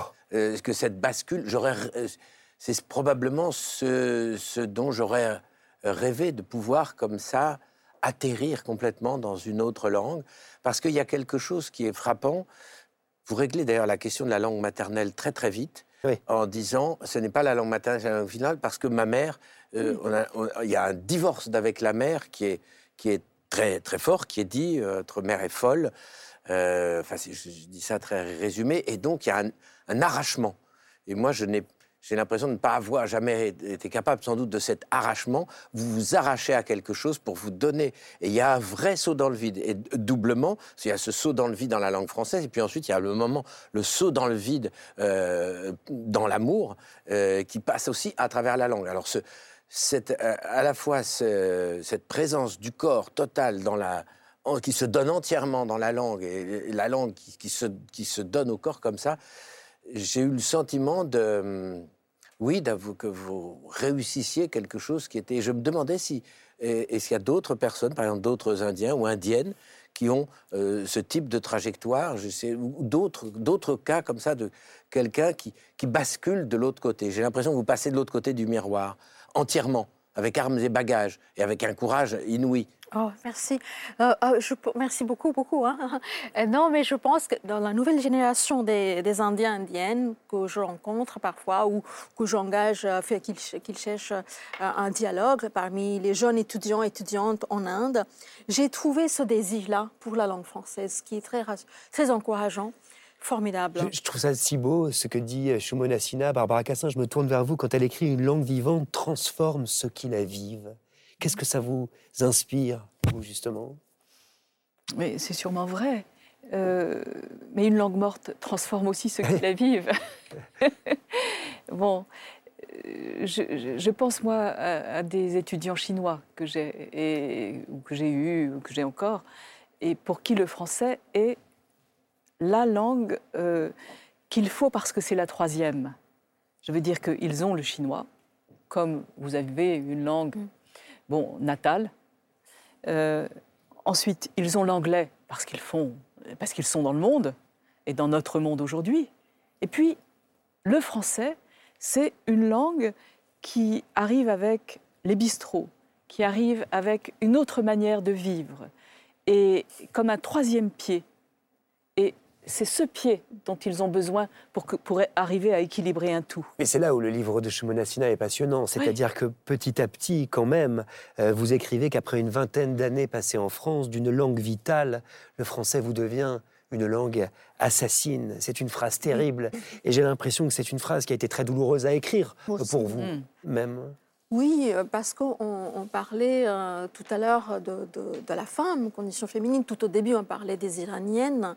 Euh, parce que euh, euh, finalement, moi, je dirais plus une langue assassine, langue schizophrène, parce qu'il y a une langue qui répare, il y a une langue qui réconforte, langue, langue à, ce pouvoir-là, pouvoir aimant, aimant dans le sens strict du terme. Un aimant, qu'est-ce qu'il fait? Il retient. Vous voyez, un aimant qui, qui vous aime, qui vous retient, qui vous empêche de mourir, qui vous empêche de tomber, qui vous empêche de tomber dans la gueule de la mort. C'est en ça que la langue, une langue, un mot qui est aimant, ce pouvoir aimant des mots. Donc ça, je le connais. Je le connais au quotidien, je le connais parmi mes proches. Euh, je, le retrouve dans les livres écrits par les auteurs qui n'existent plus aujourd'hui. Donc il y a une langue vitale, il y a une langue aimant, il y a une langue qui me retient, qui me maintient. À la vie. Vous écrivez d'ailleurs ma patrie n'est ni l'Inde ni la France, mais la langue française. Oui, oui. Et en même temps, en même temps, il y a une langue ou, ou des, des langues, comme Barbara disait, il y a plusieurs langues, en fait, c'est pluriel, au pluriel qui existe dans l'espace urbain, dans l'espace vital, où le corps de la femme euh, déclenche des véhémences, déclenche des violences. Et ce n'est pas une question d'origine ethnique. Euh, d'origine ethnique, ce n'est pas seulement une question de couleur de peau, c'est aussi une question de genre, question de classe sociale. Donc, euh, je ne sais pas combien de temps on a pour euh, ouvrir ce dossier-là parce qu'il est grand, qu'il est complexe, mais je pense que oui, j'ai eu ma part de déception. Parce que si on voit les euh, résultats des, élections en, France ces dernières années, euh, c'est pas c'est pas une période réjouissante, c'est pas une période rassurante pour nous les personnes, pour nous les femmes, qui sont considérées comme les nouveaux parias, qui sont marginalisées. On a à chaque époque, on a besoin de créer des nouveaux marginaux, nouveaux vulnérables, nouveaux parias. Et comme si on a besoin de stigmatiser, euh, assassiner, euh, éliminer alors, le corps des autres. Alors que peut la langue, justement euh... Sina, que peuvent les mots justement pour remédier à ça, pour rendre ce monde habitable? Plus habitable Je ne suis pas quelqu'un de très optimiste euh, par nature, mais euh, je, je, je, vais, je, vais, je vais faire un effort. Donc il faut en accepter les limites, en fait, c'est ce que vous dites. Euh, je, pense que, que, que les mots ne suffiront pas. Il faut de l'action. Il faut, il faut qu'il y ait une cohésion entre les mots et, et les actes. les mots peuvent beaucoup, énormément. Elles peuvent nous réconforter, elles peuvent nous apporter l'espoir, message d'espoir. Et heureusement, nous sommes entre nous, entre les gens bienveillants. Je sais parmi les gens bienveillants aujourd'hui, je suis, mais euh, je pense qu'il faudrait, comme vous faites, mener les actions, vous voyez, avec les librairies, bibliothèques, il, faut des actions vraiment euh, dans la vie réelle, il faut une cohésion entre les mots et les actions. C'est peut-être ça qu'il faudrait, à mon avis, à mon humble avis. avis. Lisez L'autre nom du bonheur était français de Shumona Sina. Vous l'avez compris, c'est un livre passionnant qui vous fera voir les choses autrement. C'est un livre qui vous dérangera, qui vous inquiétera. On a beaucoup parlé d'inquiétude euh, ce soir, mais peut-être que c'est aussi ce qu'on attend et ce qu'on espère quand on ouvre un livre être inquiété. On va en reparler euh, juste après les conseils euh, du comédien Pierre Ninet, qui vous permettront peut-être, si vous êtes collégien ou lycéen, d'être sélectionné pour notre concours si on lisait à voix haute. Prenons-en de la graine. Oui, et j'ai beau me raisonner, me roidir, je ne peux plus rester seul chez moi. Parce qu'il y est. Bonjour, c'est Pierre Ninet et je suis à l'affiche du film Mascarade de Nicolas Bedos. Et aujourd'hui, pour la grande librairie, je vais vous lire un extrait d'un livre que j'aime beaucoup qui s'appelle Le Horla de Maupassant, qui a été une grande, grande découverte de lecteur euh, pour moi euh, quand j'étais adolescent. Il demeure invisible, cela n'empêche qu'il y soit. Il est derrière les portes, dans l'armoire, fermée, sous le lit, dans tous les coins obscurs, dans toutes les ombres. Si je tourne la porte, si j'ouvre l'armoire, si je baisse la lumière sous le lit, si j'éclaire les coins, les ombres, il n'y est plus. Mais alors je le sens derrière moi, je me retourne certain cependant que je ne le verrai pas, que je ne le verrai plus, et il n'en est pas moins derrière moi encore. C'est stupide, mais c'est atroce. Que veux-tu? Je n'y peux rien. Y a-t-il une préparation physique à faire avant de bien lire à voix haute? Bah moi, euh, avant de jouer au théâtre, je m'échauffe beaucoup. Euh, le corps, la voix aussi. Euh, je passe un peu pour un fou, des notes très aiguës, des notes très graves. Je sautais sur mon canapé beaucoup à la Comédie Française pour me chauffer les chevilles. Et puis après, les textes, encore une fois, savoir ce qui va se passer, pouvoir ménager ses effets, prévoir ses effets à l'avance, c'est important. Vous souvenez-vous de votre première expérience de lecture à voix haute? Mon premier vrai souvenir de lecture, c'est à la Comédie Française. On partageait une, lecture pour le public. J'avais trouvé ça vraiment dur, quoi, parce que j'avais envie de me lever et de jouer, et en même temps j'étais timide de lire, et euh, j'ai trouvé ça extrêmement difficile. C'est quoi un bon texte à lire à voix haute? Sans trop d'hésitation, c'est un texte qu'on adore. On est bon messager de ce qu'on aime. A un texte qui t'émeut, qui te fait rire, ou qui te plaît, ou, ou qui attire ton attention, c'est celui que tu vas défendre euh, le mieux. Pierre Ninet lit à voix haute et je vous ai senti extrêmement attentif, Denis Podalides, très à l'écoute de votre ancien camarade de la comédie française. Bah oui, parce que moi, quand j'ai connu Pierre, euh, et, bah, je ne sais même plus combien de temps, c'est plus de 12 ans, d'où il était très jeune. C'était un enfant. Et oui, c'était quasiment un enfant, et je l'ai trouvé mais dément dans un monologue qui était sur le papier très très dur, où il racontait toute l'histoire du, du théâtre français au XXe siècle. Je crois que sur le papier c'était un texte assez théorique, et il en avait fait. euh, euh, c'était exaltant, il était à la fois lyrique, extrêmement drôle, extrêmement. euh, Et il l'avait rendu vivant. Virtuose. Comment? Mais il l'avait rendu vivant, ce texte, mais ah, mais justement. totalement, mais c'était, moi j'étais, je me disais, mais qui est ce gars? Euh, Pierre, ce petit nom, euh, Pierre Ninet, j'imaginais une toute petite chose, on l'appelait d'ailleurs comme ça, Ninet, Ninet, Pierre Ninet. C'était, euh, je- je- voilà, je n'avais. J'espère qu'il nous regarde. C'est une leçon Ouais. d'humilité, la grande librairie. Non, mais cher Pierre, je m'en excuse, ce que peuvent les mots, voilà, j'ai connu Pierre par son Ninet. Et donc, voilà, j'ai vu ce tout petit. Quand vous le vrai, on dirait un petit nez. On, on Ouais. un tout petit chat. Ouais. C'était un tout petit chat, mais alors, dès qu'il était sur scène, il était. euh, Est-ce que vous lisez à voix haute, vous, Denis Podalides Quand vous écrivez, tiens, par exemple, est-ce que vous gueulez vos textes comme certains? Oui, je relis, euh, et c'est un moment euh, très dur. Quand je lis à voix haute, c'est. Euh, parce que, en fait, les, les- les textes, quand, quand- quand c'est assez bien écrit, ça tient en l'air. Ça, ça- ça- ça tient le coup, ça tient la, la lecture à voix haute. Et donc, parfois, on se dit, euh, je me tais et je retourne travailler. Vous savez qu'on a un fervent militant de la lecture à voix haute sur ce plateau, qui s'appelle Pénac Daniel, Ah, bah bien. qui est à ma droite et qui a même été jury de notre concours si on lisait à voix haute. Quand est-ce que vous vous êtes rendu compte, sans doute avec vos étudiants, avec vos élèves, que c'était si important, la lecture à voix haute, vous Oui, parce que j'avais des, élèves réputés en très très grande difficulté scolaire et euh, en rupture avec la littérature tous, et donc la lecture, et auquel on ne proposait que de la littérature médico-légale, des petites analyses comme ça. Et je me suis aperçu simplement qu'il fallait que je leur lise des textes à voix haute, ne serait-ce que ceux que j'aimais.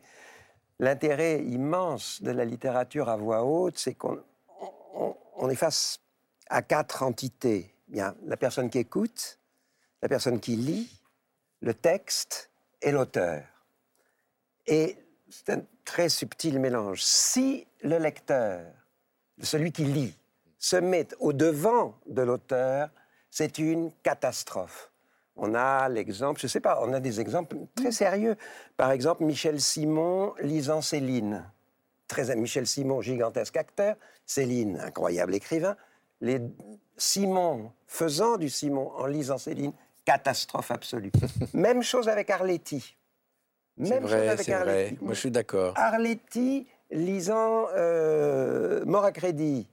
Euh, catastrophe et pourquoi Parce qu'elle est tellement inouïe, elle est devant le texte, mais le texte est là aussi. Les deux n'ont rien à faire ensemble. Que- bon. Et là, euh, Denis, j'aimerais. Est-ce que vous pourriez vous boucher les oreilles, s'il vous plaît? Voilà, on Ah, se ben. bouche. Non, mais vraiment. J'écoute quand même. Non, non, non. J'ai on envie de savoir. Ou on sort. Comme il Non, non, bah, euh, vous pouvez remettre. C'est encore moi qui décide qui reste et qui s'en va. Et cette, on sort.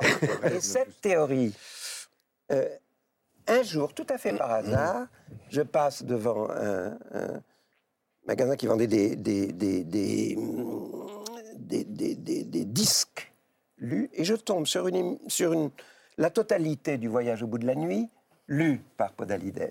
Ah. Que je, je, nous ne nous connaissons pas, nous ne nous sommes jamais vus. nous- Oh, ça sent le compliment, ça. non, non, non, Je le sens arriver. Non, non, c'est un, non, non, c'est un- Non Et effectivement, de voir la voix euh, du lecteur se tenir absolument à fleur de texte, y compris quand Céline en fait des caisses, c'est-à-dire, m'a fait lire, mais non-stop, il y avait, je sais pas, une dizaine de disques, hein, c'était très long.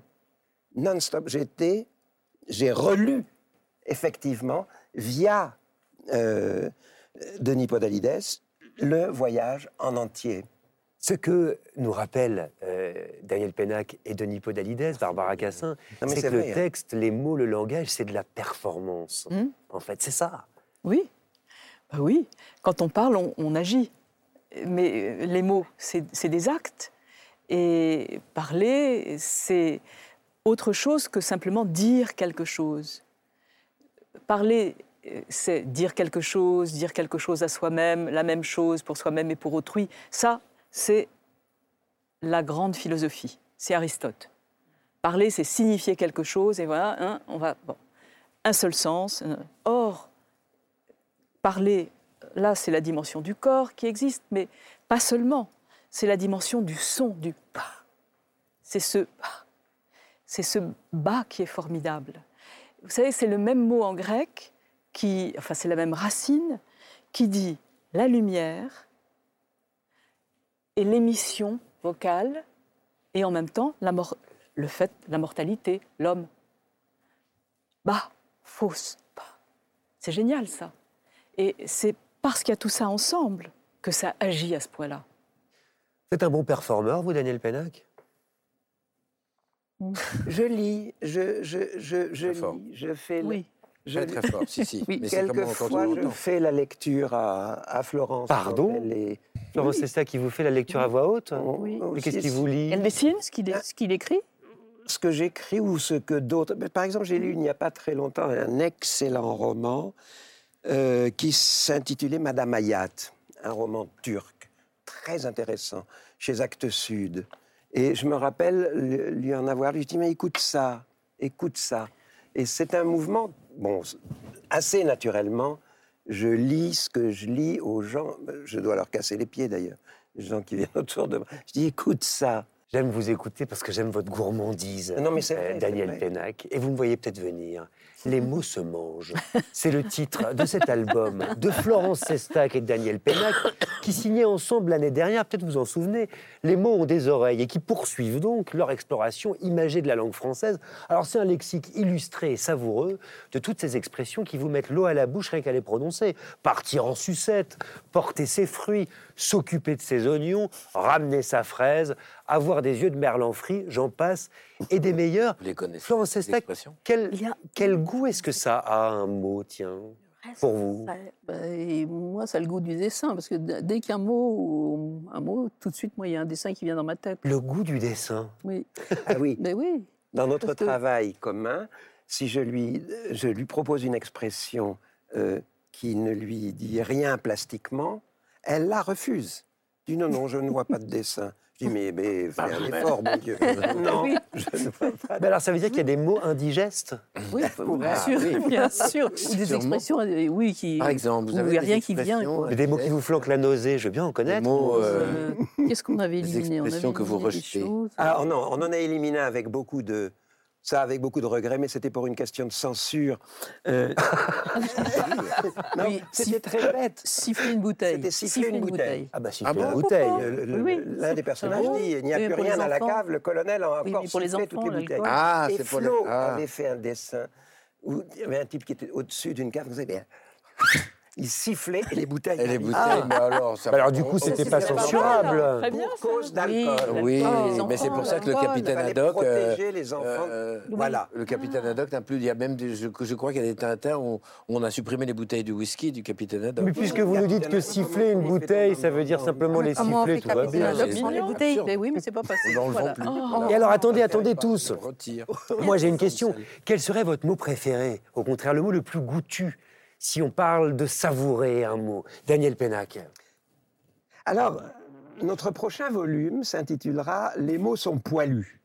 Ah, Et euh, il y a une- pendant que vous peignez la girafe, Alors je vous, mot poilu, je vous- je vous demanderai un tout petit peu de respect. Mais on y va. nous jouons à chat perché. Mot poilu aussi. Des, des chats, les chats ne font pas des chiens. Donc quel est votre mot le plus savoureux? Ah, moi, ça sort de ce registre-là. C'est une expression à laquelle je n'ai jamais pu donner le sens qu'elle a, mais que je trouve phonétiquement merveilleuse, c'est l'épanchement de Sinovi.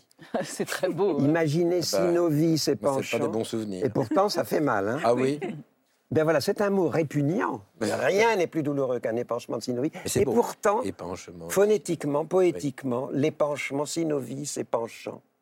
Florence Sestac. hein. Moi, c'est pamplemousse. Parce que tout de suite on l'imagine. C'est c'est Mm. Bah, tout de suite. dans la bouche. Oui. Denis Podalides. Alors moi, ce serait un mot contenant et en fait, il prend son sens dans une, il prend sa beauté dans une phrase. C'est le mot cajot, à cause de Francis Ponge qui dit Entre la cage et le cachot, la langue française a cajot. Petite caissette, petite caissette à clairvoie, j'ai oublié la suite. Mais entre la cage et le cachot, la langue française a cajot. Et le mot soudain, qui est un. Et d'ailleurs, la fin du poème, c'est très beau, est jeté comme ça à la voirie. Et le, mais grâce à ce poème, euh, Francis Ponge a fait du mot cajot. Et si vous vous redites le mot cajot, rentrez chez vous, vous allez chercher probablement un cajot pour aller faire vos courses. Ou les téléspectatrices et téléspectateurs de la Grande Librairie qui sont en train de prononcer le mot cajot à l'envie. Barbara Cassin. Cajot, c'est beau quand même. Votre mot Goûtu? Goûtu. Goûtu. Le mot goûtu. Ah, Goûtu, c'est pas mal. Goûtu, c'est déjà goût. pas mal. Mais moi, si j'avais à, à trouver un mot, je dirais maman, parce que c'est miam miam. Ah oui. Et que ça se dit sur tous les tons. Maman. Maman comme miam miam. C'est miam miam. C'est pas mal. C'est ça que ça veut dire. Papa, c'est pampan. Ben oui. Vive Maman, la- Attendez, parce que là, c'est passionnant. hein. C'est passionnant. Là, papa, c'est pompon, maman, c'est miam Mais miam. Pompon, c'est en même temps un petit lapin très mignon. Oui, aussi. Bon, là, on s'égare. Shumona Sina, le mot le plus goûtu. Baiser? Voilà, on attendait quelque chose de digne de ce nom et c'est Shumona qui nous l'a Là, on apporté. est dans le... Pourquoi baiser? Qu'est-ce que ça vous dit? Qu'est-ce que ça vous dites, raconte? C'est le, le- c'est le vrai bon goût euh, des lèvres, euh, de l'amour dans la vie, mais enfin, je vais pas. Ça peut vouloir dire autre chose, baiser. Ah oui, oui, oui, aussi. Aussi. Le baiser, alors, pour rester un peu sage.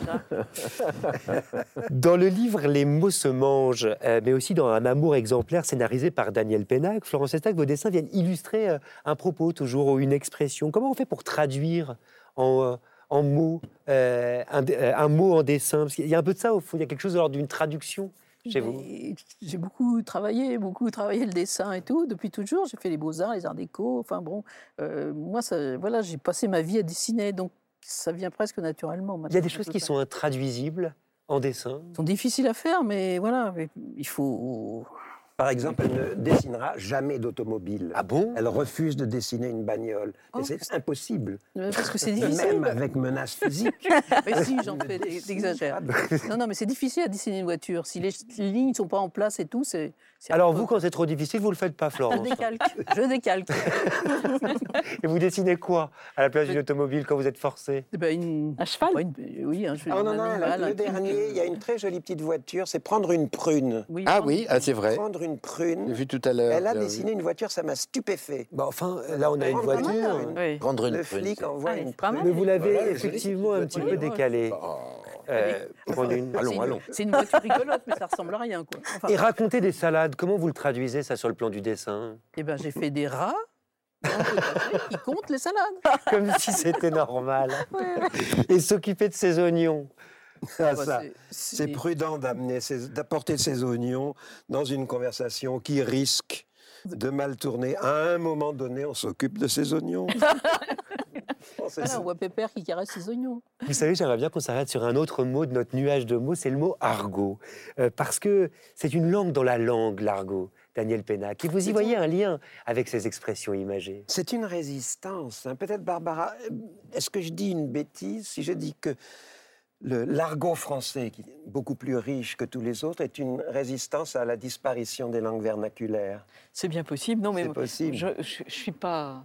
Je suis pas bonne, hein, je suis pas Non, mais une- je vous le pose, je pose la question à tous. une, une- une maîtresse moi, je- d'école. La réponse. Moi, je me serais tourné vers Barbara aussi. Oui, je crois que c'était- ça, ça- ça Oui. résiste. Oui, ça résiste. L'argot est une langue de dissimulation pour ne pas être compris, Voilà. mais même dès l'enfance, pour ne pas être compris des parents, pas être compris des patrons, pas être compris de. de, de, de, de- de- de- de- Oui, c'est de un tout ce qui idiome. est- de tout ce qui, qui Oui. a un peu de pouvoir qui pourrait Mm. nous nuire. C'est un bel idiome de dissimulation. Et alors, il y a, évidemment, ça produit des inventions C'est ça. merveilleuses. C'est une langue vivante. Oui. toujours plus vivante et plurielle, vous en parliez tout à l'heure, euh, de sa pluralité. C'est une langue qui se décline, qui a plusieurs visages, qui est riche de plusieurs autres langues, toujours. Moi, ce que j'adore, c'est c'est les, les artabanismes. Fier comme Artaban, beau comme, etc. Ça, ça j'ai une passion Oui. de- pour eux et dans la différence des langues. Par exemple, une fois, j'avais fait une exposition sur la traduction et j'avais j'avais cherché qu'est-ce qui pleut? Qu'est-ce qui pleut? Alors, il pleut. Qu'est-ce qui pleut dans- en, en bengali. Parce qu'en en, en France, il pleut des halbardes, Oui, il pleut des cordes. oui. En anglais, il Des pleut chiens, des des cats and dogs. Ah oui. It Euh, rains cats and dogs, ça veut dire il pleut des oui, cordes. Ouais. Oui. Ouais. Enfin, et, et dans chaque langue, il pleut des trucs différents. Je trouve ça extraordinaire. Qu'est-ce qui pleut en Bengali? Ah. Ouh là là. Oh, C'est loin. Oui, c'est exactement, merci, c'est vraiment loin. Euh, il pourrait dire perles, en fait, si je traduis. Et Il Ah. perles. perles. Ah. oui, oui. Ça, c'est ça, c'est quand En même. même temps, ça peut faire C'est mal. une belle langue. Et en pénérois, qu'est-ce qui Ah pleut Denis Podalides. Tu helpes euh, des cédrocs Je le dis bien Ça marche. Ah, si. C'est incroyable. mais il y a aussi des expressions qui ne sont pas proprement argotiques, mais qui le deviennent dans l'emploi. À Marseille, par exemple, les gosses, en ce moment, quand ils sont fâchés contre un copain qui leur fait un peu la morale, ils leur disent, visage fixe, oh, me fais pas l'ancien. hein. Ne me fais pas l'ancien. Ah, Ah. Pas l'ancien. hein. Et c'est dangereux quand un gosse là, il faut.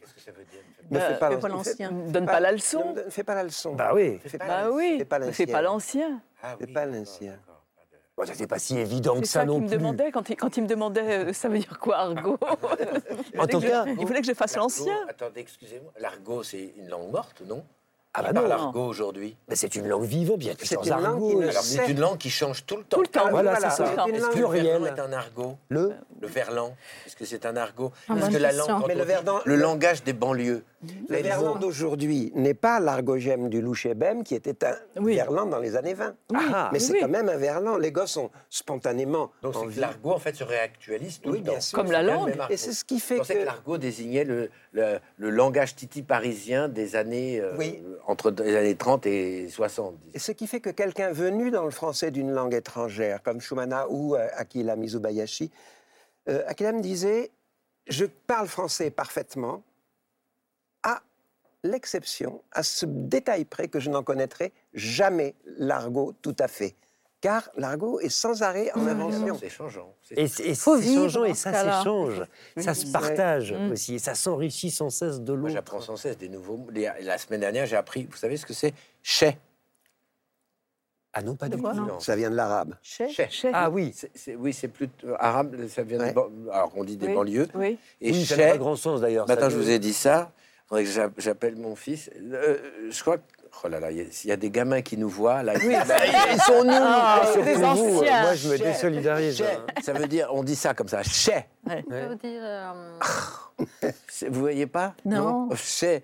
C'est- Mais j'ai risque de dire une bêtise. Moi, ils sont trop jeunes. Chais. Ils se disent tout ça dans les classes, dans les cours de récréation, mais dès Ouais. la maternelle, ils se disent chais. Tu, tu, tu, tu dis n'importe quoi, c'est des des conneries. hein. Ça veut dire c'est bien fait. Ouais, c'est peut-être ça. Non mais c'est ça. Ah non. Ah Ah, bon, mais tu le sais Bah, alors. évidemment que je le sais, mais moi je vous laisse dans votre euh, monde. euh, Bah évidemment, bah, je fais l'ancien. Exactement. Ah, savait. Chais, ça veut dire quoi Ça veut dire c'est bien fait. Les mots se mangent Ah de oui, Daniel. Pénac et Ah, Florence chais. Festac et Ah, publié aux éditions Le Robert. Alors on va pas se raconter de salade. C'est un livre des plus ludiques qui assurément donnera aux plus ou moins jeunes la banane, la patate, la pêche et ça ne mange pas de pain. Expression que vous avez complètement oubliée, Daniel Pénac. Oui, on n'a pas, on n'a pas, oui. C'est l'une de mes préférées. Eh oui, mais il y en a tant. On va conclure cette émission avec un mot de la fin, parce que c'est comme ça qu'on fait. J'ai demandé à Barbara Cassin de prendre ma place, si vous le voulez bien, et euh, bah, de conclure cette émission tout simplement. Vous êtes d'accord? Ouais. Attendez, je vous aide parce a c'est le- préparé. c'est un peu préparé, vous nous connaissez. Alors, alors j'ai été euh, pédagogue d'adolescents psychotiques dans un hôpital de jour. Ça veut dire prof de quelque chose comme le français pour des jeunes euh, en difficulté psychiatrique. J'avais tout à apprendre, personne pour m'aider, sauf eux.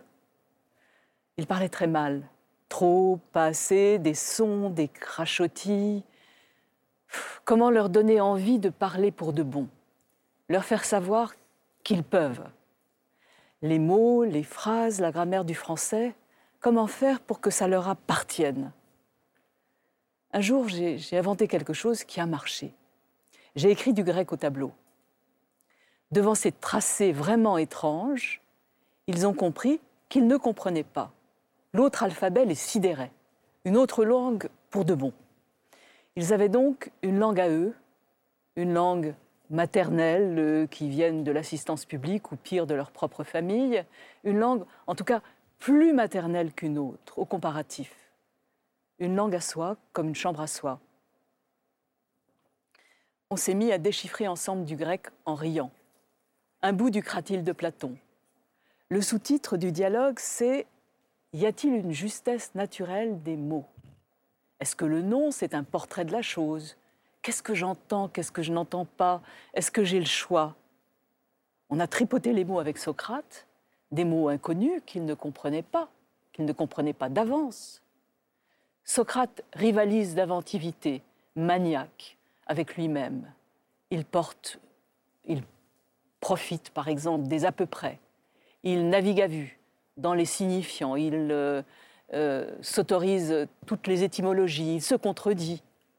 Est-ce que les héros sont des héros parce qu'ils sont nés de l'amour, héros, ou bien parce qu'ils sont habiles à questionner, érotane Et aletheia, vérité, ça veut dire arrêt ou ça veut dire euh, course rapide? On ajoute, on retranche une lettre, une syllabe, on a tous les droits avec sa langue. Elle dit ce qu'on veut. On est tous des connaisseurs. Sa langue, on a le droit d'en jouir. Elle est à toi, elle vient d'ailleurs, elle est aux autres, mais elle est à toi. Voilà longtemps que je m'étonne moi-même de ma propre sagesse, conclut Socrate rigolard. L'un des jeunes a levé le doigt, le bras dressé, en urgence. Madame, madame, j'ai compris, j'ai compris. Qu'est-ce que tu as compris? J'ai compris l'étymologie de concierge. Rien que du bonheur quand ça marche parfois. merci Barbara Cassin et merci aussi à nos invités euh, aujourd'hui, Daniel Pénac, Florence Sestac, Denis Podalides, Choumona Sina. Merci pour la délectation, pour le plaisir, euh, pour l'émotion euh, aussi. On se retrouve la semaine prochaine dans la Grande Librairie pour une émission avec Emmanuel Carrère, Philippe Genada, Pascal Robert Diard et Grégoire Bouillet. Et puis la journaliste et dessinatrice d'audience, Elisabeth de Pourquerie, pour une émission consacrée à la justice. Ça va être passionnant. À mercredi prochain. Lisez bien.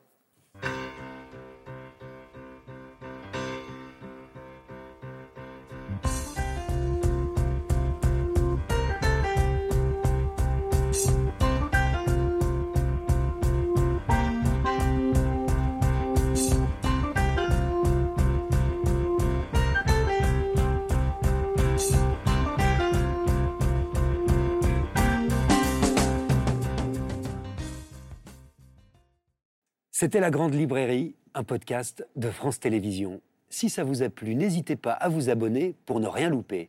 Vous pouvez aussi retrouver les replays des émissions en vidéo sur France.tv.